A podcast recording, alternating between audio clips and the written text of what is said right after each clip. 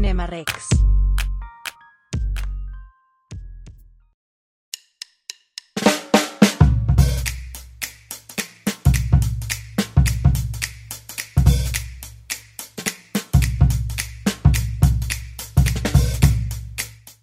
Bienvenidos a Cinema Rex. En esta ocasión tenemos una invitada muy especial. Eh, ella es mi maestra, ella fue mi maestra en cursos que tomé de, análisis cinematográfico, eh, para hacer cursos para hacer reseñas y demás. Eh, em, ella para mí realmente es una persona que sabe mucho de cine, sabe, tiene datos muy interesantes, ha participado en festivales de cine, actualmente trabaja en una revista importante de cine, entonces eh, le, le, pedí el favor que me ayudara con esta colaboración porque eh, a los dos nos pareció que la película de Babylon, que es de la que vamos a hablar, es una película a la cual se le puede sacar mucho jugo, hay mucho que hablar de la película, es una película muy interesante y me, pareció que Ale es perfecta para hacer eh, este, este trabajo de análisis de, la película al, detalle que, que se vaya pudiendo. bienvenida Ale, muchas gracias por participar conmigo. Hola Rafa, muchas gracias a ti y a mí la verdad me da también mucho gusto estar platicando de esta película que aparte, bueno, ya lo platicaremos con calma, pero mm. Eh, creo que es una de las grandes películas que nos dejó el año pasado allá en Estados Unidos y aquí de inicios de año en México. Correcto, sí, definitivamente eso es una de las mejores. Eh, vamos a ver cómo le van los premios y demás, pero eh, eh, bueno, pues si gustas, eh, me, gustaría antes que nada presentarte. Mi maestra se llama Alejandra Lomelí, es licenciada en comunicación. Ahorita vamos a dar también sus redes sociales para que la sigan. Les recomiendo mucho seguirla, sube muy buen contenido. Esperemos que pronto suba todavía más porque sabe muchísimo mi maestra. la encuentran en Instagram como arroba aura-aleja con J. En Facebook la pueden encontrar como Alejandra Lomelí Pérez. Y en Twitter también está como Alejandra Aurora guion bajo. No repetimos la es Alejandra Aurora como si fuera una sola palabra y al final guion bajo, así la encuentran en Twitter. Eh, ella es editora actualmente en la revista Tomatazos, que es Rotten Tomatoes en México. No es como Rotten Tomatoes, es Rotten Tomatoes en México. Entonces, eh, eh, pues, definitivamente es un trabajo importante. Ha participado también en festivales de cine, ha participado en foros, ha iniciado proyectos de cine y demás. No sé, Ale, si, si nos puedas compartir un poquito de tu trabajo para que te conozcan. Sí, claro. Pues actualmente soy editora de base de datos de Tomatazos y también escribo reseñas en una revista que se llama Revista Cameo, así la encuentran en redes sociales. Y eh, bueno, ahí nos especializamos principalmente en cine mexicano, pero también de repente entran otras también propuestas, como el, en la última edición me tocó reseñar Armageddon Time. Entonces también, para que vean que también es un poco, eh, está abierto también a otros cinematografías. Y pues sí, acabo de ir a cubrir el Festival de Cine de Los Cabos y también, ah, eh, también una vez cubrí el Festival de Cine de Morelia, pero pues aquí andamos en todo lo que se tenga que cubrir de cine. Perfecto, Ale, muy bien, muchas gracias por presentarte. Eh, también ha dado cursos, mi maestra ha dado cursos, creo que próximamente dará, este, sigan en sus redes para que estén atentos. La recomiendo muchísimo, es una excelente maestra. Eh, y eh, pues bueno, a ver si próximamente nos sorprende con algún proyecto donde podamos conocer más de, cómo ella ve las películas, porque me parece que hace unos análisis como desde otro punto de vista y con mucho conocimiento que, que hace como ver a las películas muy diferente y como saborearlas un poquito mejor. Eh, y justo es lo que pretendemos hacer ahorita con Babylon. Eh, Babylon es una película americana. El director es Damián Chazelle. Eh, lo conocemos por trabajos. El, más famoso fue Whiplash, donde ganó Oscars y premios. fue su ópera prima, si, si no me recuerdo. La segunda. Tú corrígeme, Ale, adelante, adelante. Es el segundo largometraje, pero sí fue con el que se dio a conocer mundialmente y tuvo mucha aclamación. Perfecto, sí, sí, de hecho yo, yo me acuerdo de ver esa película, eh, no conocía al director, me metí al cine una vez a verla y dije, wow, ¿qué es esto que estoy viendo? Porque a mí me gusta la batería, yo estudié algunos años batería, entonces realmente conecté mucho con la película y con todo este tema de, eh, de jazz que, me ha gustado, pero él lo lleva a un nivel realmente apasionante, eh, que, también lo vemos ahorita reflejado en Babylon. Eh, Babylon eh, es, un, es un largometraje que él sacó en 2022. Eh, creo que un poquito, yo creo, tirándole a premios y a otra vez un reconocimiento, porque la verdad es que en sus otras películas no le había ido tan bien por extrañas razones, la verdad. Eh, la La Land, eh, él fue escritor en La La Land. A mí La La Land se me hizo una cosa genial, una cosa de locos. No entiendo cómo le ganó Get Out. A mí no me gusta o no me parece lo suficientemente buena Get Out como para sacar a La La Land de, premios. Eh, entonces, sí veníamos un poquito, digamos, su ópera prima no la conozco, Ale, no sé si tú tienes el dato. Tu ópera prima no la conozco. Eh, oh. también no recuerdo precisamente bien el nombre. Ajá. Eh, también, este, también trata sobre. La música de jazz está muy presente en la escenografía de Damien Chazelle. Eh, no es gratuito, él estudió música y es un apasionado del jazz, como se puede ver en todas sus películas, aunque creo que sí, la, la película que hizo donde sí le rinde un tributo enorme es Whiplash. En La da unos chispazos también con el personaje de Ryan Gosling, pero digamos que Whiplash sí fue su carta de amor al, jazz. Sí, definitivamente, Whiplash es eh, jazz por todos lados. Eh, se ve que conoce mucho el tema, se ve que le apasiona, de los autores que habla, la música que genera, o sea, realmente el tipo sabe de jazz, no, no es como que le gusta y le da pinceladas, de verdad está muy metido y le mete mucho de eso a las películas. Estoy revisando su ópera prima, se llama Guy and, Guy and Madeline on a Park Bench. La verdad la desconozco. Después viene Whiplash, que es una loquera, gana premios, todo el mundo lo conoce, lo aplaude, wow. Después viene La La Land, que a mí me parece una película fuera de serie, de verdad. Eh, a, mí me parece que es una película que habla un poco del desamor, un poco de cómo son las relaciones humanas. Eh, sí hace un poco de homenaje al cine, pero me parece una película mucho más humana que esta de Babylon. Eh, y yo le hubiera dado definitivamente el Oscar a La Land y no a Get Out. Y después aquí es donde viene un poquito el problema. Eh, viene la película de First Man, que es una película de, de, viaje a la luna y demás.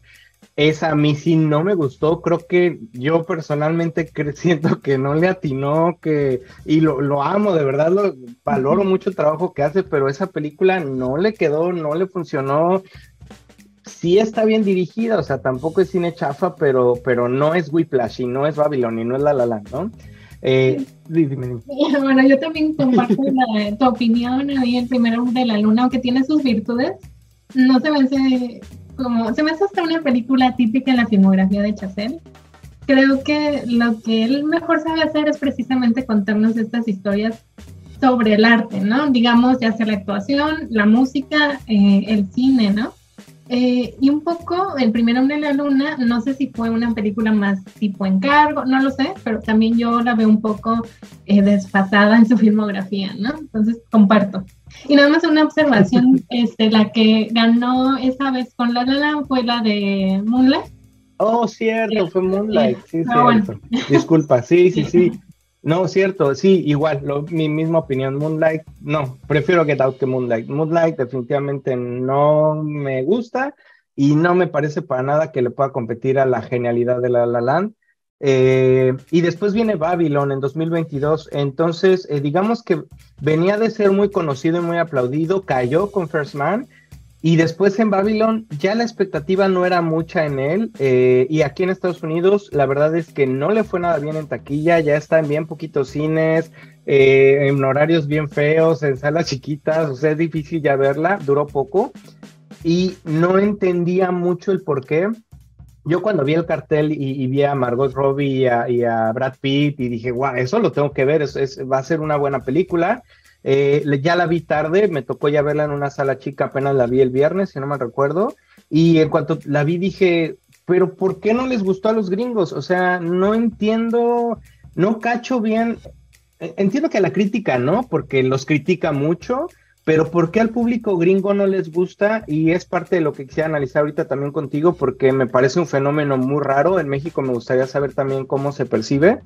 Eh, es una película que dura un poquito más de tres horas o cerca de las tres horas. Es larga, es un poquito pesada en el sentido del ritmo, creo yo. Eh, pero definitivamente si, si tienen la duda eh, de verla o no verla, corran a verla, es, es, es, algo que hay que ver.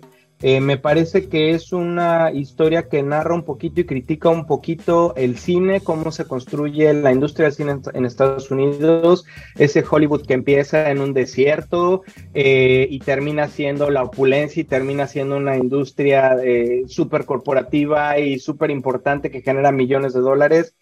Eh, y, lo platica a través de la transformación y el proceso de tres personajes principales, eh, el, el, que interpreta Margot Robbie, eh, que no me acuerdo bien cómo se llama, no si, si tú te acuerdas, Ale. Sí, es Nelly, Nelly Leroy. Nelly Leroy, exactamente.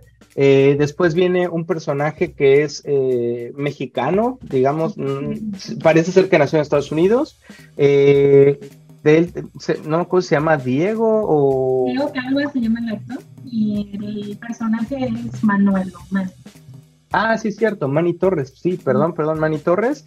Eh, y el tercero que a mí me parece que es el que sigue la, línea de, esta narrativa es el de Brad Pitt, que se llama Jack Conrad, que él sí es un, un, una estrella de cine ya consagrada en ese momento en Hollywood.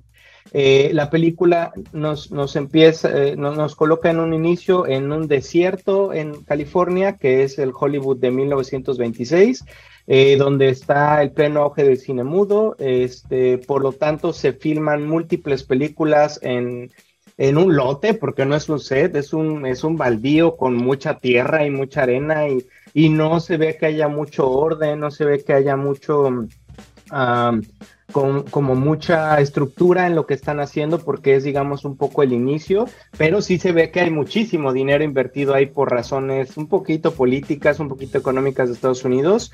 Eh, y, creo que de ahí parte eh, toda esta aventura que, va a narrar la película. No sé si nos quieres compartir, Ale, un poquito cómo, cómo tú sientes o cómo, cómo ves que se narra el inicio de la película. Y bueno, es que es una película que te, da mucha información en todo momento. Es un viaje, como bien dices, desde 1926 hasta mediados de los 50, ¿no? Entonces, en ese tramo también uno se da cuenta cómo el cine también cambió muy rápido, te podría decir, ¿no? Porque también con la llegada del cine sonoro las cosas evolucionaron más rápido. Pero sí, efectivamente, la película es un viaje de cómo al principio se hacían las, las películas, ¿no? No había ni sistema de estudio ni nada, y sino que también eh, el cine mudo eh, también, eh, también propició esa forma de filmar películas, ¿no? Ya sea en este, en este desierto donde se estaban filmando múltiples escenas y todo, ¿no? Y también pues te habla como hasta ese entonces también no había ni siquiera los medios que ahora conocemos que integran el cine, ¿no? La iluminación como era iluminación natural, era filmas mientras está el sol, ¿no? Entonces, y la música en vivo, o sea, se está hablando de una forma de hacer cine que se extinguió, pero que también fue la que cimentó las bases de lo que ahora conocemos, pues, como Hollywood, ¿no? De toda esta industria que es hoy demoledora y que también eh, tal vez sí perdió un poco del encanto, porque también los artistas, pues ya eh, muchas de sus carreras se apagaron. Y también pues ahí se ve cómo también va cambiando la, cosa, también por cuestiones políticas, ¿no? Que no deja, no lo dejamos de lado esa parte, ¿no? Que también recordemos que es antes esta película de que existieran los códigos de censura. Eh, hay una parte en la película donde sí se llega a hablar un poco de esto, pero de que ya también las, las, las artistas se deben de comportar de una forma diferente, ¿no? Entonces ya estamos hablando ahí también de estos códigos que empezaron a, a censurar muchas escenas y mucho comporta el comportamiento de muchas actrices y actores, ¿no? A mí me, me, fascinó esta parte de cómo te llevan este viaje, desde cómo era primero eh, el Hollywood en el desierto, y ya después cómo se convierte en toda esta maquinaria de, de hacer películas, ¿no? Una tras otra, ¿no? Entonces a mí esta parte me fascina y obviamente pues lo del cine sonoro, que también ese vino a revolucionar todo y todo, todo el cine y bueno, también como lo dije ya hace ratito, también las carreras de muchos artistas, pero es bueno mencionarlo porque también fue un momento de cisma en, en Hollywood, ¿no?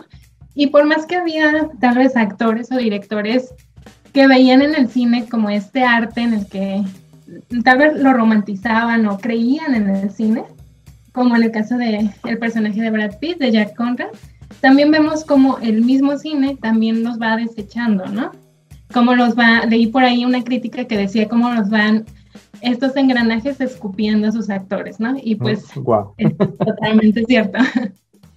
Literal, sí, escupiendo, sí, sí, sí, ves una industria cruel y, y, vertiginosa. Yo, a mí me impresionó de verdad cómo este director logró mantener el ritmo de la película con tal maestría durante tanto tiempo, porque ya hemos visto intentos, eh, por ejemplo, Natural Born Killers, a mí me parece que es una película que empieza muy bien y yo siento que el director no aguanta físicamente, ya no aguanta y se va cansando y se va cansando y el final de la película es bueno, pero, pero ya lo que estás viendo en pantalla ya es un director un poco cansado y un poco harto y ya la verdad la calidad de la película no es como arrancó.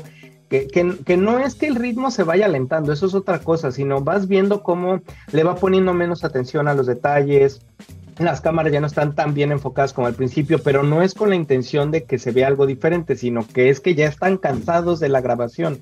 Lo mismo a mí me parece con Baby Driver que empieza eh, con, eh, muy síncrono. Por ejemplo, impresiona cómo es la sincronización de la música con las escenas que estás viendo, eh, lo cuidado que están las cámaras, lo cuidado que está la luz, la fotografía, las primeras escenas de verdad, wow y el final ya es como, bueno, pues ya vamos a acabarla porque, hijo, bueno, a mí me parece eso, al menos que, que no, no terminan como empiezan, pero no, no deriva de una intención como, como de tranquilizar el, o, o, pegada al guion, o sea, no hay una razón de guion detrás de, esa, de ese cansancio, sino es meramente cansancio. En esta película de Babylon, yo sí sentí una mancha él, no sé dónde sacó energía, pero grabó una película vertiginosa de principio a fin, al principio, sobre todo hablando de, unas fiestas que hacen, unos bacanales, o sea, la primera escena de, la película, después de, narrarnos un poquito en dónde vamos a estar, es una fiesta en donde está un gordo marrano, así marrano echado en el piso, se ve que hay botellas por todos lados, lados copas rotas, y una muchacha que parece una prostituta se para sobre él y lo orina, o sea, eso pasa el segundo minuto de la película y digo, cabrón, que estamos viendo, ¿no? O sea, ¿qué, voy a ver? Esto, esto no lo saca cualquier director y de esta manera, porque aparte no era vulgar ni pornográfica, era un modo de decirte, esto vas a ver, güey, o sea, siéntate, agárrate, porque la película viene con todo y no me va a tapar los ojos y no, no, no me va a poner, eh,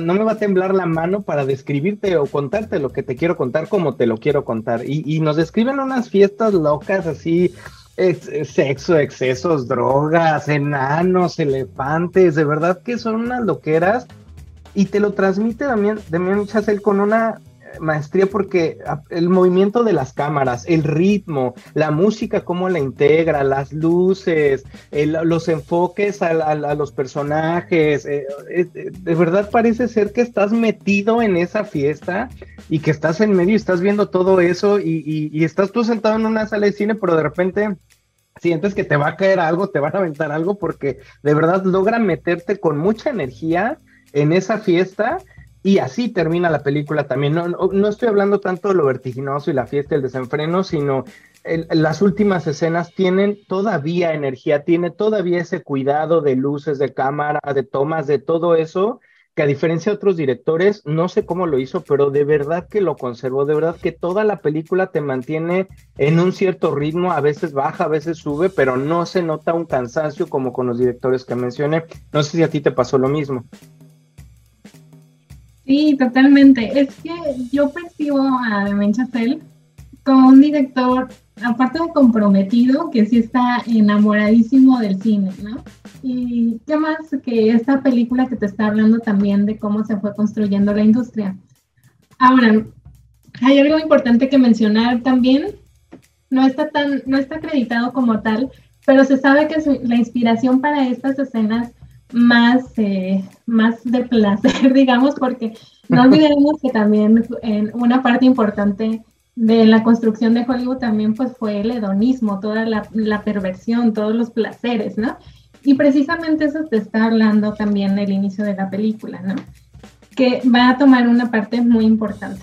Entonces, eh, Chazelle se tomó inspiración para hacer todo este dibujo de personajes, digamos, en un libro que se ha mencionado muy poco en todas estas reseñas, pero es el de Hollywood Babylonian o Hollywood Babylon, escrito por Kenneth Anger, un fan terrible de cine independiente de Estados Unidos, que él se exhibió precisamente porque enfrentó muchas demandas porque él hablaba sin tapujos de todos estos escándalos, ya sea de nota roja, de romances, de bajos fondos en Hollywood.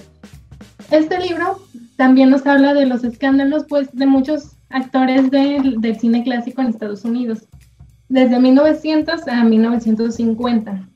Entonces, pues se habla también de la muerte de James Mansfield, de también de Lupe Vélez, ¿no? De cómo había todas estas muertes trágicas también, ¿no? Entonces... Qué historia, qué historia la Lupe Vélez, sí.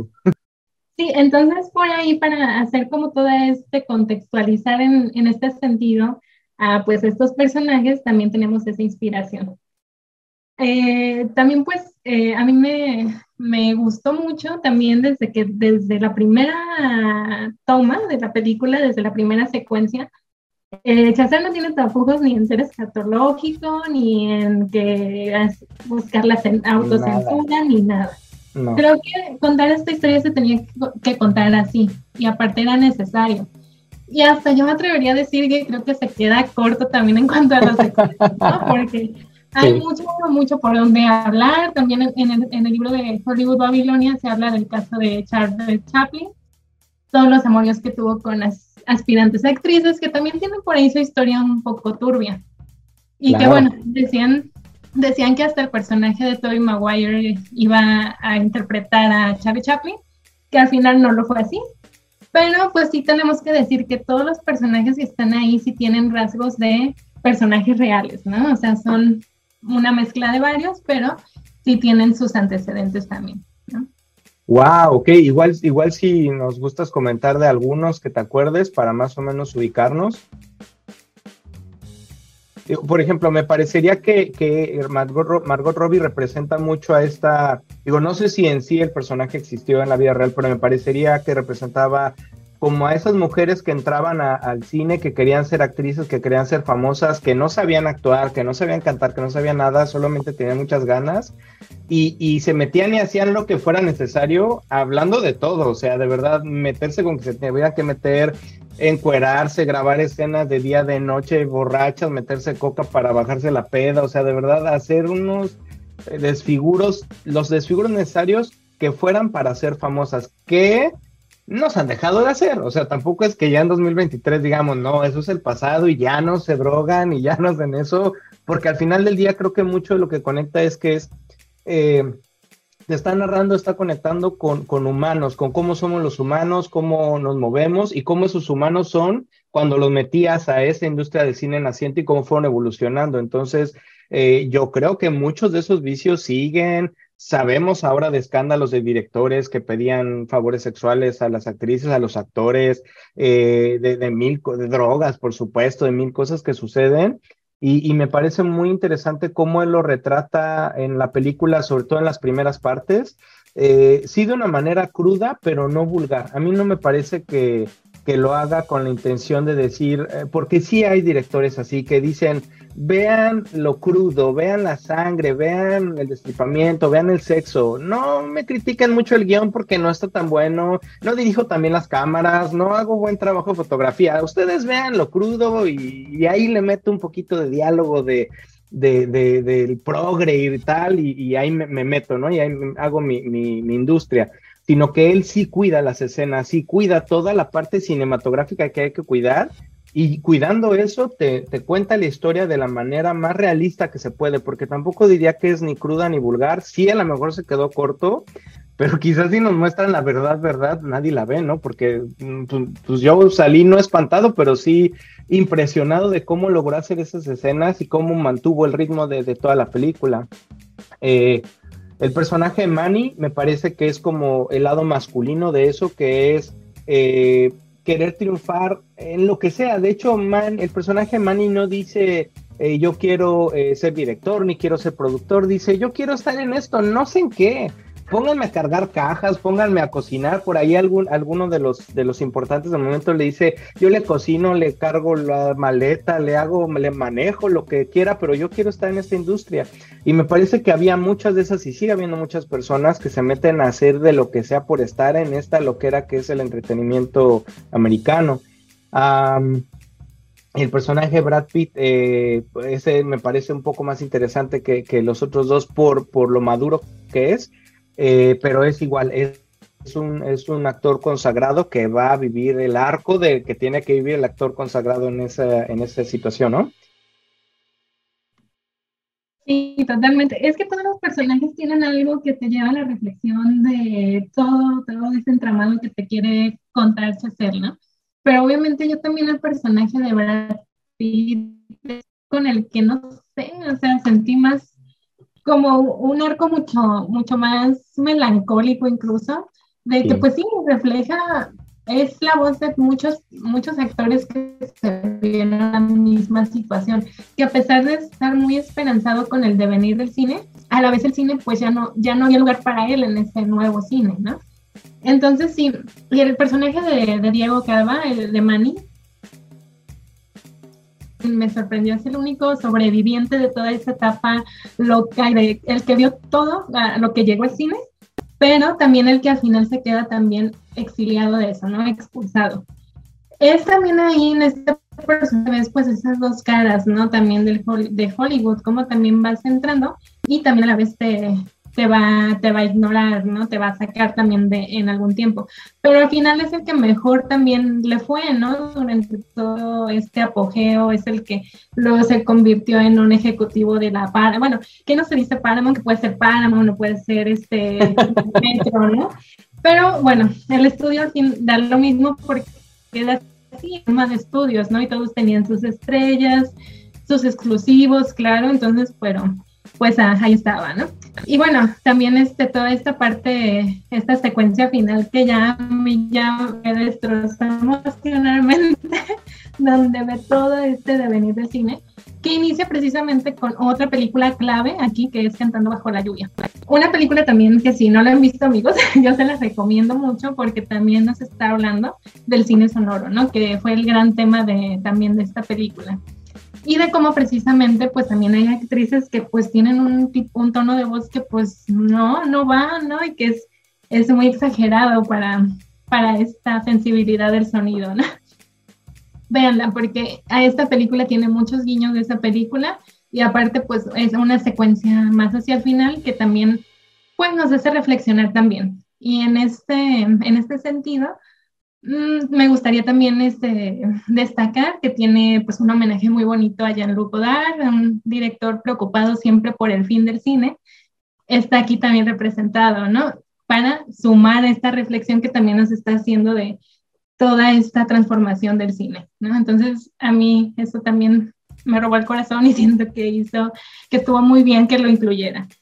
Pero así, todo esto, hasta películas como Matrix, que en su momento fue una película que revolucionó también el cine, está aquí. Y creo que todas esas viñetas que escogió, nada más lo que hacen es enriquecer toda esta reflexión de también, de ahora hacia dónde va el cine, ¿no? Que cómo va a ser en el futuro, que es lo que siempre también nos estamos preguntando, ¿no? Con, con este invento que al principio no le veían ningún futuro, pues mira, ahora más de 100 años después, lo, esta reflexión también que nos está llegando de, después de Mien ¿no? que para mí yo siento que es un director muy joven, que yo creo que, no sé, yo ya quiero ver sus siguientes películas, porque qué va a hacer este muchacho, es, es un genio, la verdad que yo estoy muy emocionada por, por él y por sus películas, y bueno, con esta pues nos vino a mover toda esta reflexión y a pensar sobre, eh, eh, a pensar el cine y sobre cine, ¿no?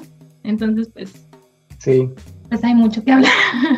Sí, sí, es una carta de amor al cine. Eh, como, como comentamos al principio, te cuentan la historia del cine mudo, cómo se graba, que parece ser lotes baldíos, donde ni siquiera hay una cerca que indique aquí empieza, aquí termina. Eh, lo que dice es que hay mucho dinero porque hay mucha gente contratada a la que no tratan bien porque ni siquiera tienen cómo, es un desierto. Eh, te, muestran Bel Air, que ahora hay mansiones y artistas y es imposible entrar. Y, y, en ese momento, en 1926, es un desierto donde hay montañas y no hay nada, hay alacranes y tarántulas, pero no hay nada más. Entonces, ¿cómo a partir de ahí nace esta industria? Eh, a mí me pareció muy interesante un plano secuencia que hace de, de, cómo filman en ese momento. No me acuerdo si son cuatro o cinco sets, que uno está grabando una película como, como de caballeros ingleses, este, como una guerra, otro está narrando como una película romántica y otro es una cantina donde, donde empieza a participar este, el personaje Margot Robbie, Nelly Larroy. Eh, y, y, hace un plano secuencia de cómo todas están grabándose al mismo tiempo, todos están, es una loquera, todos están gritando, eh, todos están aventando cosas, chocan unos con otros porque están muy cerca entre las mismas películas, eh, no hay un orden, no hay una estructura en el guion, en nada, eh, al, momento el director quita y pone lo que necesita, como dices, necesitan de la luz del sol porque no hay luces, no hay nada como filmar, entonces, ¿cómo tienen que correr literalmente para que el sol no se les esconda? Eh, empezar, empezar a grabar desde temprano, conseguir cosas bien difícil porque hay que ir a pueblos lejísimos eh, y, obviamente que no hay carros, hay muy poquitos, ¿no? Entonces se tiene que robar una ambulancia en algún momento porque no hay cómo moverse, entonces, como toda esta loquera y esta... Eh, como, un torbellino que hay en ese momento de las grabaciones, te lo narra de una manera muy interesante en, una sola escena. Eh, el personaje en particular de Nelly Larroy, eh, que es Margot Robbie, me gustó, me gustó mucho desde el principio el planteamiento del personaje, porque cuando llega a la fiesta esta que escribimos que es un bacanal y están todos los artistas importantes, y hay duendes y elefantes y sexo y drogas y alcohol y todo, y ella llega ya como medio borracha o drogada, eh, intenta entrar, no la dejan entrar porque viene mal. Eh, y, Manny, que es un ayudador de, alguien de ahí de la fiesta, este, la, mete eh, un poquito escondidas y, ella le dice, le pregunta que, ella qué es o que, a, qué va o qué, y dice, yo soy un artista. Y le dice, no, pues tú vas a ser, ¿no? O tú, o tú quieres ser, pero no eres nadie. Pues es una vieja borracha que acaba de entrar a la fiesta y dice, no, güey, ¿naces artista o no naces artista? Y yo nací artista y yo voy a ser un artista, una estrella, le dice, yo voy a ser una estrella. Eh, yo soy una estrella, entonces eh, ya trae como una cierta actitud, eh, cómo interpreta a esa mujer que, que, tiene tanta energía y tanta sensibilidad, porque es parte de lo que la va pudriendo, digamos, a lo largo de, de su arco. cómo baila Margot Robbie, cómo actúa, cómo llora, cómo grita, cómo se, se avienta al piso, de verdad, a mí, eh, ella como actriz, no sé por qué no tiene un Oscar, de verdad me parece de risa como una actriz tan buena y tan importante y tan guapa, porque además está guapísima, eh, no, no tiene suficientes premios, a mí me parece. Eh, pero, pero definitivamente si le van a dar un Oscar, que sea por esta película, porque a mi parecer hace una interpretación de, esta actriz que va creciendo en el mundo del cine de una manera magistral. Eh, es una personalidad fuerte la, de este personaje y la, transmite muy bien, la interpreta muy bien, sin exagerar, sin quedarse en melodrama, sin quedarse abajo en ningún, ningún punto. Eh, me llama mucho la atención una escena de ella donde tiene que llorar, es cine mudo, pero quieren que llore. Eh, y entonces ella eh, llora, o sea, la, directora le dice es que aquí tiene que llorar el personaje y ella le, se le empiezan a salir las lágrimas y algún punto le dice, ¿cuántas lágrimas quieres? ¿Una o dos? O sea, de verdad, bien metida en eso. Eh, creo que eso sí es parte de lo que alguna actriz mexicana, creo dijo alguna vez como, ¿quieres que llore del lado derecho o del lado izquierdo? O sea, representando un poquito como, como ese deseo de esa actriz por participar en Hollywood y en las películas que, que, no quiere tanto la fama y el dinero, ella quiere estar en el set grabando y quiere ser parte de esa loquera del cine, me parece que el personaje de ella lo transmite de una manera magistral, de verdad, me encantó el personaje, no sé tú qué opinas del personaje de ella. Sí, yo también estoy, la verdad, eh, muy satisfecha con lo que vi. También considero que Margot Robbie es una actriz muy completa y también yo no sé por qué también no la han nominado. Ahora, volvemos a lo mismo que en Estados Unidos no sé por qué la crítica trató muy duramente esta película, que yo sinceramente cuando la vi yo dije, pero es que cómo, ¿no? Si es una gran película, no solamente en su parte técnica, sino toda esta, el guion que hace, ¿no? Las historias, los personajes, creo que es una película eh, que yo por ahí tengo una hipótesis de que, pues es que a Hollywood le sigue pesando que hablen de, de Hollywood, ¿no? De una manera que tal vez mm, no va con sus estándares, ¿no? Pero pues yo digo, no sé por qué se molestan si en un momento fueron así, ¿no? Incluso, como mencionaste en algún punto, siguen, siguen siendo, ¿no? Que poco a poco ya ahorita se está liberando más esto con también películas como ella dijo, ¿no? De, de Car donde sale Carrie Mulligan y todo esto, ¿no?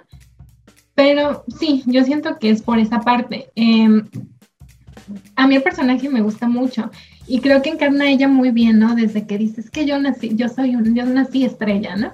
O este, y sí, es que precisamente antes era el cine, el, para el cine eran los rostros, ¿no? Estos personajes, bueno, estos actores expresivos con rostros muy enigmáticos, pero que también, como era mucho close-up y nada más tú expresabas con tus rasgos, pues obviamente eh, ella triunfó, ¿no? Por toda esta facilidad que traía.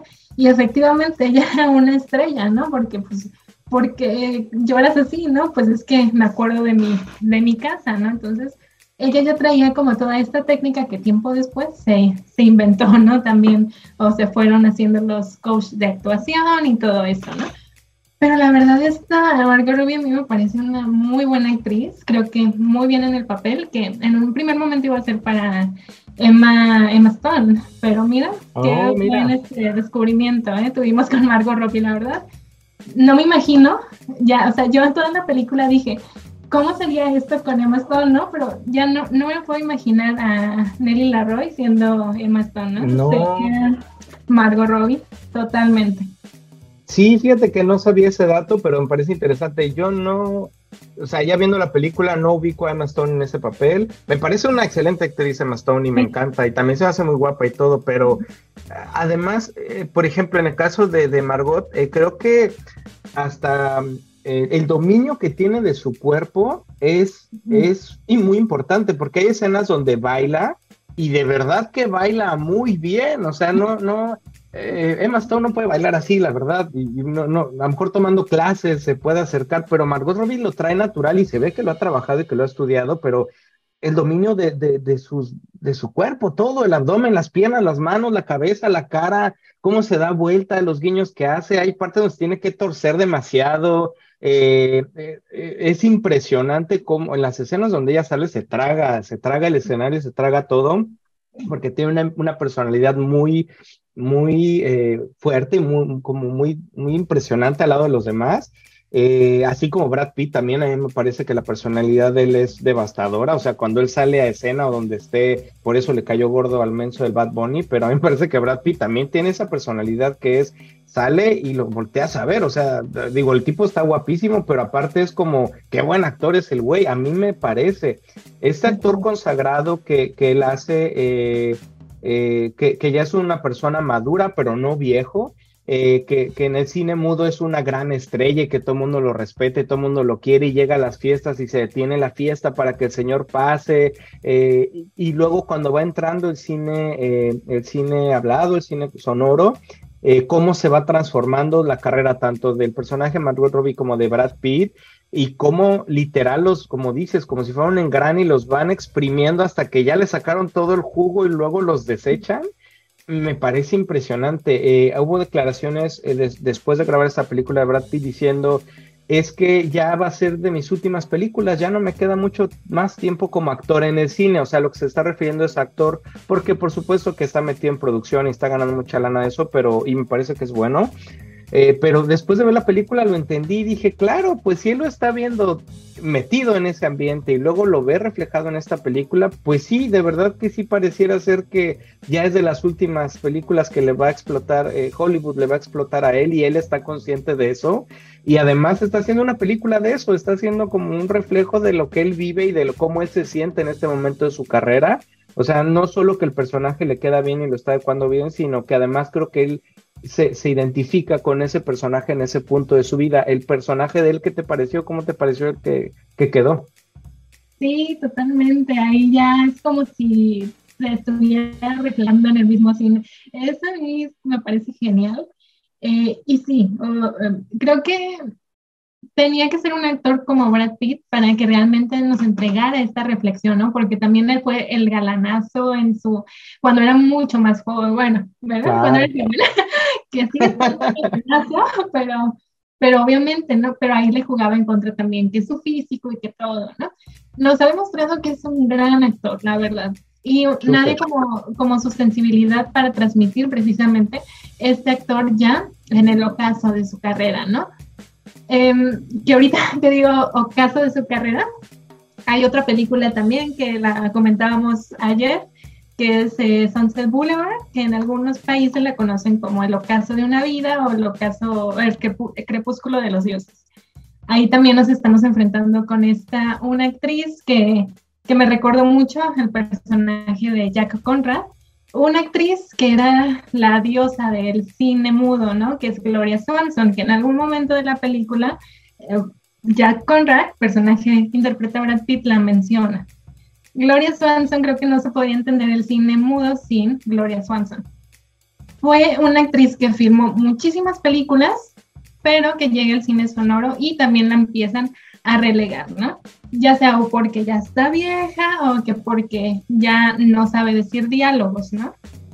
Eh, en Sunset Boulevard hay una, una frase que resume muy bien y que es lo que ya mencionaba yo. En un momento muy duro para eh, en Norma Desmond, que así se llama su personaje, él le dice, ella, ella dice a, bueno, otro personaje que luego verán cuando, cuando ya puedan disfrutar de esta película, dice que en el cine sonoro ellos no necesitaban hablar porque tenían rostros, ¿no? Creo que en un momento también eh, es la conclusión a la que llega Brad Pitt, ¿no? Que cuando él ya se da cuenta también de que pues ya en el cine sonoro pues ya no la va a hacer, ya su carrera terminó.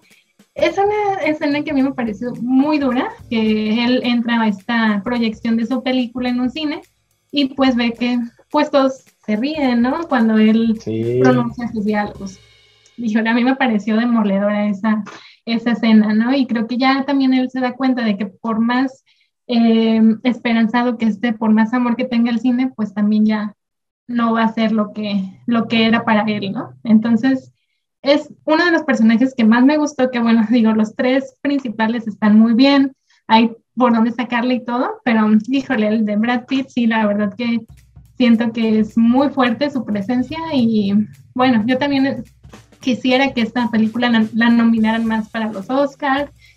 Eh, Brad Pitt ganó ya un Oscar como actor de reparto, pero yo lo veo en esta película y digo, bueno, yo quisiera que con esta lo ganara otra vez, ¿no? Porque hizo un, personaje mm, em, emocionalmente muy complejo y creo que eh, sí se merecía más reconocimiento.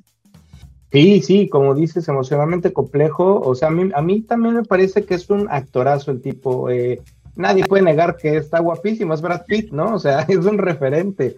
Pero, pero creo que eso le ha pesado en su carrera porque, y, lo refleja un poco en este personaje, porque eh, él, él, trae mucho que dar, él de verdad es un buen actor, él conecta con los personajes, los trabaja, los estudia, eh, y, lo refleja muy bien en la pantalla, pero a veces lo que ve la gente, sobre todo cuando él es más joven, es la cara. Es decir, está guapo y no me importa lo que está diciendo, no me importa cómo está actuando, no me importa si en 12 monos está volteando de cabeza para representar un personaje con, con, una gran maestría, a mí me importa verlo guapo, ¿no?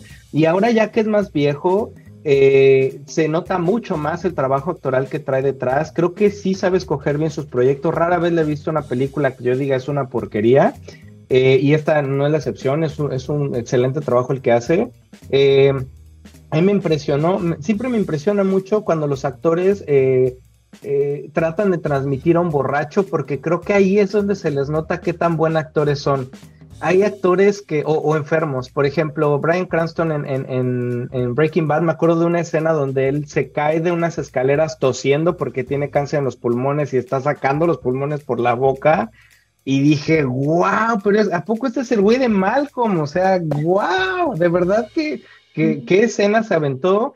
Eh, y aquí Brad Pitt, por ejemplo, lo hace en una escena de borracho, que es el, el güey sale borrachísimo porque tardaron mucho en grabar una escena, eh, están ya a punto de perder la luz del sol y es de corre, corre a grabar porque son los últimos rayos del sol y no importa que él esté borrachísimo. Y esa escena que él hace como entre arrastrándose y cayéndose y hablando torcido y luego ya graba al final la escena y lo hace muy bien, ya, ya como derechito y en forma.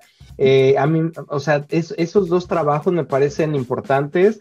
Eh, cuando se da cuenta de su debacle y empiezas ya a verlo como deprimido, pero enojado, te transmite también esa parte de, humana como de, un proceso de duelo natural. Eh, o sea, definitivamente conecta y transmite mucho él y además el personaje de él domina todo el tiempo la cámara y lo hace muy bien. O sea, cuando él está actuando, cuando, cuando él está en cámara, igual que Margot Robbie, se roba todo y, y tú al poner la atención y ver que lo está ejecutando muy bien, eh, compras completamente la escena que te está tratando de transmitir. A mí me parece que el trabajo de él también es eh, muy bueno y sí se debería llevar el Oscar, aunque está de Whale. Y ahí sí me frenaría un poquito porque, eh, digo, si gusta después platicamos de The Whale, pero, pero qué actuación de, de, se me fue el nombre de este señor ahorita, pero, pero Brendan Fraser, pero sí lo pongo un poquito abajo de, pongo un poquito abajo a Brad Pitt de, la actuación de Brendan. No, no sé si quieres comentar algo de eso, pero... bueno, este año llegaron muy buenas películas porque yo también estoy como muy obsesionada con The Banshees of Inisherin, que ahí esa película también tiene actuaciones que tú dices, bueno, a ver, ¿no? Habrá que, que ganar. pero, claro.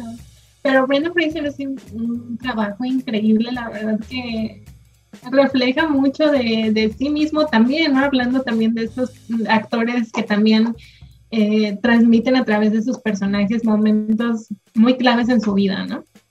Entonces, pero sí, Brendan Fraser está muy bien y yo creo que lo veremos a él o tal vez o a Austin Butler, es que hay varios.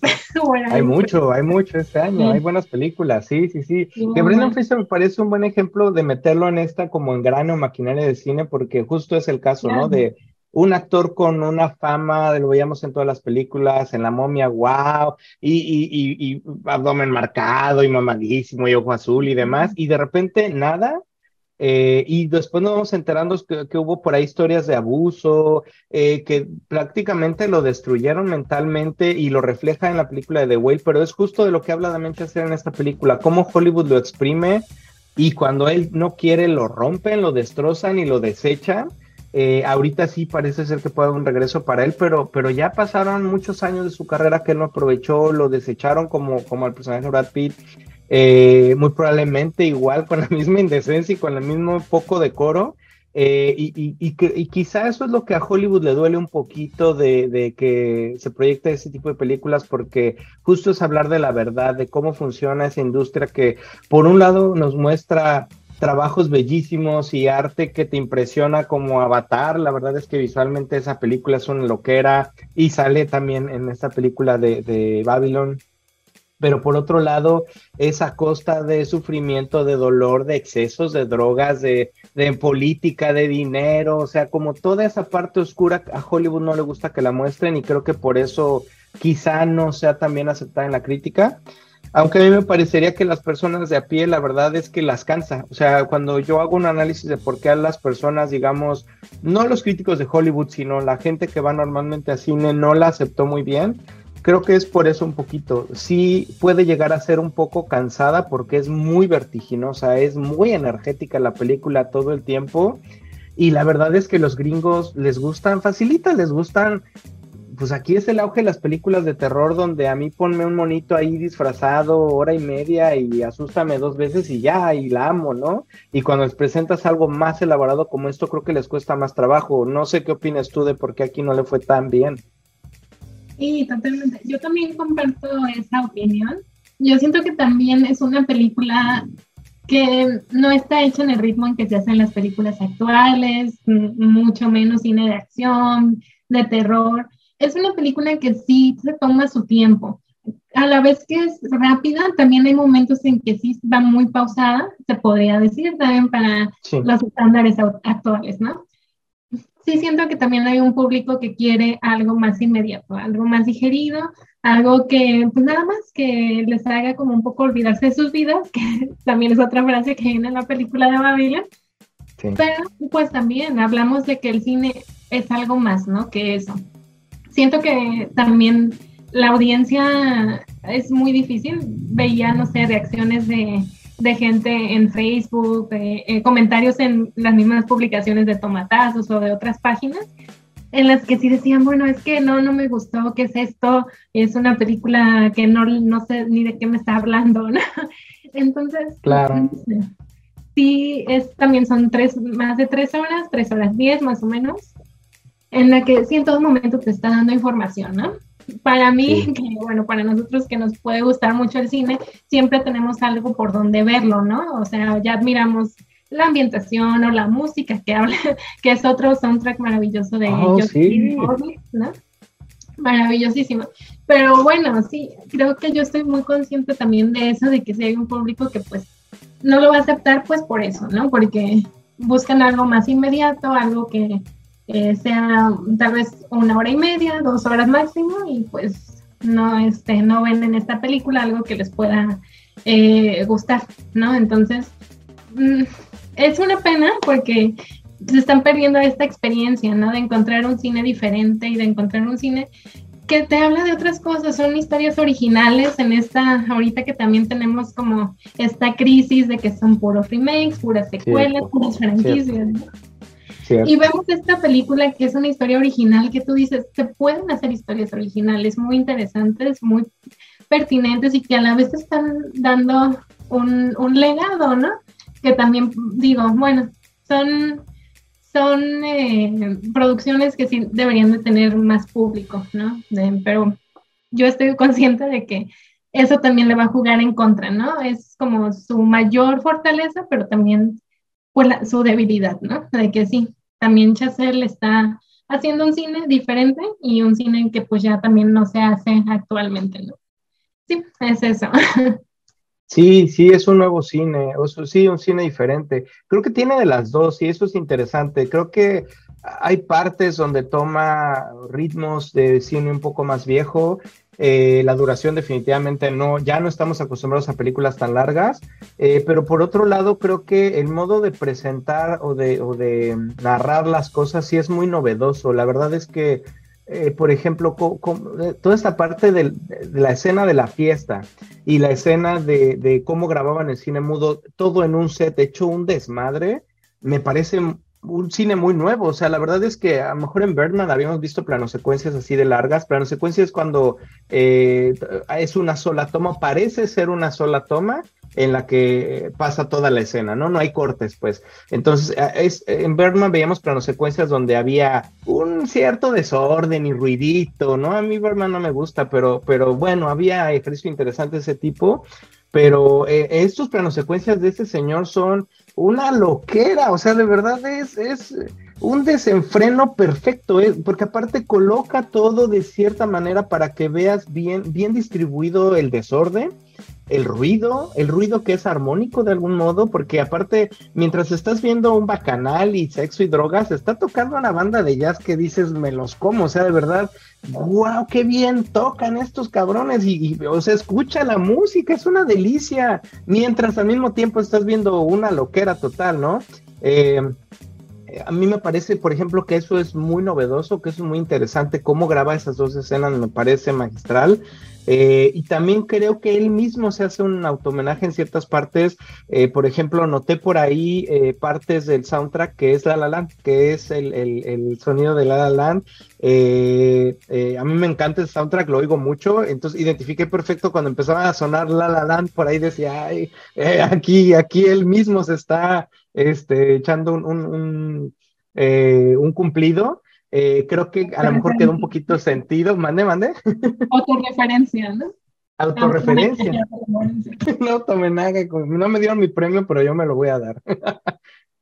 sí, sí, o sea, la verdad es que sí, sí tiene por un lado un poquito cosas que ya no se usan tanto, no se ven tanto, y por otro me parece que, que hace escenas muy novedosas y muy interesantes. Eh, eh, es lo que sí siento que, que, a lo mejor difiere un poquito contigo, la última escena, eh, digo, va, es spoiler, pero la última escena donde ya muestra eh, escenas de Matrix, de Avatar, de, no me acuerdo si Cinema Paradiso, de alguna película por ahí de, de Bailando bajo la lluvia, sí me parece que sobró un poquito, sí me parece que ahí se está intentando autoexplicar demasiado, que ya se le pasó la raya a la ficción o a otro universo que ya no es el universo donde estamos, entonces yo sí a lo mejor el personaje de Manny lo dejaría en desaparecido o viendo los escenarios de, los estudios, este, sin, sin, ya la escena donde entra el cine y todo ese tema, eh, es lo único que le quitaría, pero fuera de eso me parece bastante redonda y completa y bien trabajada toda la película. Bueno, yo he leído muchos comentarios precisamente de esa secuencia que es como la que ha dividido también a mí me parece muy buena. A mí la verdad me encantó, ¿no? Este, esa secuencia que me recordó Cinema Paradiso, ¿no? Que siento que sí es como un homenaje, ¿no? Pero bueno, a mí, por ejemplo, me gustó, porque a la vez también te está, yo la interpreto pues como el que también te habla de esta maquinaria que también hace sueños, ¿no? De cómo también ese, esa forma de, bueno, ese cine existió, pero tú, o sea, como que cuando Manny está viendo la pantalla, eh, está viendo pues el, el sueño, ¿no? Su, su ambición, o bueno, su, su más grande logro, pero también ya ya lejos de él, ¿no? Ya expulsado, ya en una vida totalmente ordinaria a comparación de lo que fue toda esa época de glamour, de, de excesos, algo que tú dices, bueno, existió, ¿no? Es como cuando dicen hubo un sueño llamado Roma, pues hubo un sueño también llamado Hollywood, ¿no? ¡Wow! ¡Qué buena frase! sí, porque bueno, fue, una vez fue el centro del mundo, ¿no? Es como fue Babilonia, fue el centro de todo. Y ya es como esa, esa parte nostálgica que también nos está dejando la película, ¿no?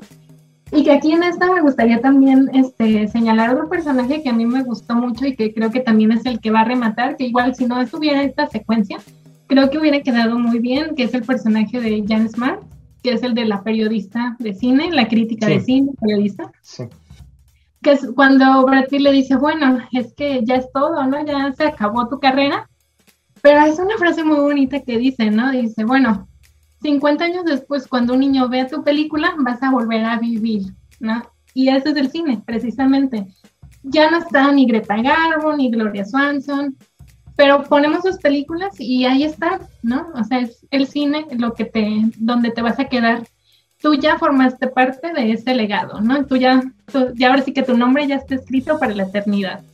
Entonces, si no hubieras dado esa secuencia de todas formas, pues esta frase ya la redondea, ¿no? Y sí, tal vez no necesitarías esa secuencia. Yo creo que ella la hizo más como un fan service para todos los frikis del cine. Pero bueno, presente. sí, sí. Sí, sí, como dices, como explicando un poquito de más, pero, pero sí bien hecho, ¿no? O sea, también no, no, no diría que sobra, pero quizá Ah, quizá pudo no ponerla, quizá pudo no ponerla. Igual la secuencia un poquito de, de uh, Toby Maguire, la sentí un poquito sobrada, no sé si ya estaba un poco cansado, pero, pero y, mm, no me encantó del todo. Uh, la que sí le quitaría definitivamente la, este homenaje a Cinema Paradiso, que, que ya la siento fuera del universo, ya la siento como como que me iban contando un cuento de animalitos y de repente salió un dinosaurio o algo así como fuera de proporción a un extraterrestre, ¿no? O sea, como, como que mm, fuera un poco del tono de la película. Eh, pero, pero bueno, las tres horas cinco que restan, de verdad que, que wow, a, mí, yo yo ni fui al baño, yo me quedé todo el tiempo viendo la película, hasta dejé de comer palomitas porque decía, es que, como dices, te está dando tanta información tan rápido, eh, en, tantos detalles que tienes que estar viendo todo el tiempo de movimientos de vestuarios, de luces, de cámaras, de todo tipo.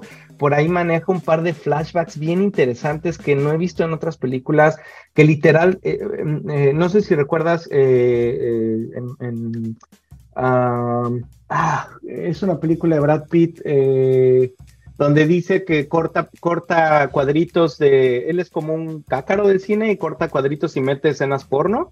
Eh, eh, algo así, Perdón. También pasa el Cinema Paradiso, ¿no? Bueno, y esa de Brad Pitt, no sé si alguna de los hermanos Cohen, yo me imagino. No, no, no. Eh, no, es con Edward Norton, es muy famosa, pero ah. se, me fue, se me fue ahorita el nombre. Pero me pareció algo así ver aquí también flashbacks que eran como. Y te va contando, te va narrando la escena y de repente hay un corte que son un segundo que te regresa a otra parte que es importante para que continúes viendo y, y regresas a donde ibas. O sea, no detiene la película y te hace un flashback, un flashback en blanco y negro con otra música y otro tono sepia o lo que sea y luego regresa y te lo sigue contando, sino es rapidísimo, es en la misma línea que te voy contando, acuérdate de este dato y regrésate. Ese, ese tipo de ejercicios me parecen muy novedosos y muy interesantes. Hay unos que le quedan mejor que otros, pero, pero definitivamente es una película que si alguien pregunta, oye, ¿la veo o no la veo? Si vela, al nivel que la entiendas, al nivel eh, a nivel que la quieras desmenuzar, que la quieras analizar, creo que tiene jugo por todos lados. Eh, no, no, le veo yo realmente desperdicio. No sé qué opinas tú como, como en general, de, ya hablando como un producto que, que recomendar. Claro, yo también, o sea, tanto este, si llegan con malas críticas o con buenas, yo siempre digo, mira, ve a verla y tú hazte tu propia opinión, ¿no? Yo a veces digo, ay, es que esta película trae malas críticas, no sé si verla, pero después digo, no, tengo que ir a verla y hacer mi propia opinión. Es una película que sí, o sea, si tú tienes curiosidad de, de verla y tal vez te desanimas por algo, mm, ve a verla, ¿no? Pero independientemente de eso, creo que es una película que merece ser vista en pantalla grande, por una parte. y por otra, sí, sí me parece una película la verdad en la que te puedes acercar a ella y encontrar muchas cosas valiosas, tanto si no te gusta tanto el cine, vas a encontrar cosas que tal vez desconocías y se van a integrar. Obviamente es ficción, también debemos de tomarlo así, pero sí refleja una parte, aunque con sus libertades y todo, pero sí refleja una parte de cómo fue el cine en su momento. Es un producto totalmente redondo, tanto ahí se nota, ¿no? Porque el cine es, es, el, es arte, ¿no? Que también es algo con lo que Brad Pitt también peleaba un poco, ¿no? Y luchaba por porque se reconociera como arte, ¿no? Te está, o sea, la ambientación es de primera, la música, Dios mío, esos son bueno. Y como, como mencionaste, claro, ahí también están los ciertos acordes de La La Land, entonces, es una película que en todos sus rubros, en todos sus departamentos está muy bien hecho. Y si no te interesa nada de eso, las actuaciones, ya sea que porque Brad Pitt está guapo, que porque Margot Robbie está... también, creo que también tiene eso, pero es más profunda todavía, ¿no? Más profunda que eso. Y la verdad, sí, es una película que sí merece y sí vale la pena verla en el cine. Definitivamente, sí, sí, digo, seguramente aquí la van a quitar y la reveré en plataforma, pero la experiencia de verla en cine es, eh, es como Avatar. Avatar la tienes que ver en un cine. Eh, eh, si no le quieres poner atención a la trama, no importa, porque no hay mucha, pero, pero visualmente es, es una delicia. lo mismo diría esta película, la música y la parte visual se disfruta mucho mejor en una sala y, y definitivamente la recomiendo por todos lados a nivel de análisis que, lo quieran ver, pero, pero tiene jugo, tiene, tiene buenas actuaciones, tiene fotografía, tiene guion, tiene eh, todo lo que necesitas para hacer una película entretenida y profunda lo tiene y, corran a verla porque la van a quitar rápido. Definitivamente es una oportunidad de esas que, hay que aprovechar. Así es. Y bueno, antes de también ya de, de concluir, porque yo creo que ya en unos cinco minutitos. Sí, sí, sí, claro.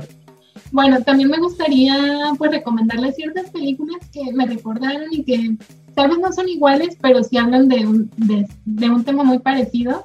Ahorita haciendo la reflexión, bueno, aparte de Sunset Boulevard, el Cantando bajo la lluvia, eh, está también Mulholland Drive de David Lynch, sí. que por ahí le tradujeron como Sueños, Misterios y Secretos, algo así creo. También, o sea, aunque es una película muy, muy críptica, muy, este, muy evocadora y todo, eh, ah, también nos está hablando, ¿no? De estos sueños rotos que quedan ahí en, en, el camino, ¿no? De estas actrices también, de cómo también no es, no es su momento y hacen lo que sea, ¿no? Para obtener un, un papel, un reconocimiento. Creo que también es una película que podríamos ver para complementar esta experiencia eh, aunque para mí eh, Babylon la verdad que es una, una sorpresa. Yo iba un poco así destinada a que me gustara porque ya un compañero, un colega me había contado más o menos cómo era la película y este y yo dije, sí, sí me va a gustar. Yo disfruto mucho las películas que hablan de cine sobre cine. Pero bueno, no iba, no iba preparada para que me fascinara, ¿no? La verdad que, y eso me gusta, cuando una película me rompe las expectativas y termina gustándome más, ¿no? Entonces, esta sí es una gran película que todavía yo no publico mi lista completa de películas del año pasado, pero seguro la voy a incluir. Eh, la verdad, no tiene desperdicio, es una gran oportunidad para, para ir al cine y disfrutar de una película, pues, eh, magistral, ¿no? Es, para mí es una, sí, una, otra obra maestra de Damien Chazelle. Completamente de acuerdo, sí, es una película diferente. Eh, yo le añadiría Cinema Paradiso para entender algunas otras cosas. Eh, cualquier película de cine mudo, eh, Nosferatu, por ejemplo, me gusta mucho, este, eh, para entender un poco cómo, cómo eran, porque creo que sobre todo nuevas generaciones, no le van a cachar bien de qué hablan de las primeras películas, pero es que era otra forma de filmar y de ver películas y de todo. Este, creo que puede servir mucho. Eh, y, sí, corren a verla. Yo la verdad no, no iba con esperanzas de, divertirme tanto, de entretenerme tanto. Me gusta el director, pero después de la última película dije, bueno, a ver, tengo miedo, ¿no? Pero me fascinó. De verdad que la volvería a ver. Le espero volverla a ver antes de que la quiten. Eh, igual que tú la recomiendo porque a cualquier nivel se puede disfrutar mucho. Eh, no sé si quieres decir algo más como conclusión, Ale. Bueno, mm, sobre todo pues eso, ¿no? Vean la película, también eh, si pueden lean de libros sobre esta etapa del cine mudo, sobre todo este de Kenneth Anger, si lo pueden conseguir. Yo ya estoy en eso también, porque no lo he leído, supe que se inspiró de Chazelle en este libro y pues ya ando por ahí intentando conseguirlo. Y es, y es una época, la verdad, sí, muy, muy esplendorosa, muy otro mundo, ¿no? Pero también eso nos ayuda a comprender lo que en el momento en el que estamos ahora y sobre todo todas estas estrellas que también formaron ese, ese cine, el cine y Hollywood, ¿no? Eso, vayan a verlo, y este, pues yo también ya estoy esperando a ver con qué más va a hacer Chacel para ya estar ahí en primera fila. pero, sí, la verdad que vayan a verla y también pues comentémosla en redes sociales. Y pues eso, yo la verdad estoy muy feliz de poder platicar de esta película porque es una película que, que me despertó otra vez esas ganas de hablar, ¿no? De, de películas y sobre todo del cine. Entonces estoy muy, muy feliz que me haya dado esta oportunidad, esta película también. Claro, sí, sí, sí, sí, a mí también me encantó poder como revisitar esa, esas, esas épocas. Eh, te agradezco mucho el tiempo que, que, nos regalaste. De verdad, sigan a mi maestra, eh, sube muy buen contenido. Eh, esperamos que suba más próximamente. El análisis que ella hace de las películas siempre me ha parecido muy interesante porque aparte tiene conocimiento de lo que habla, eh, no como yo que nada más soy fan y escribo porque quiero. Eh, de verdad, síganla. Le repito sus redes. En Instagram está como aura-aleja con J. En Facebook la encuentran como Alejandra Lomelí Pérez y en Twitter la encuentran como Alejandra Aurora, sin doble A, Alejandra Aurora, guion bajo al final. Muchísimas gracias, Ale, de verdad por tu participación. Espero que se repita con cualquier película que quieras que platiquemos, la analizamos. Eh, me pareció muy interesante el, análisis de la película y espero tenerte pronto de nuevo. Muchas gracias, Rafa. A mí también me encantó estar contigo en este momento hablando de esta gran película. Y sí, yo espero también volver, ojalá sea muy pronto. Y este, bueno, un gusto estar contigo y con todos tus seguidores. Muchas gracias. El gusto es mío. Gracias, Ale. Que tengan muy bonito día y nos vemos. Muchas gracias a todos. Eh, les voy a dejar las redes de Ale en los comentarios del, del video en YouTube y en Spotify. Y nos vemos a la siguiente. Gracias a todos. Hasta luego.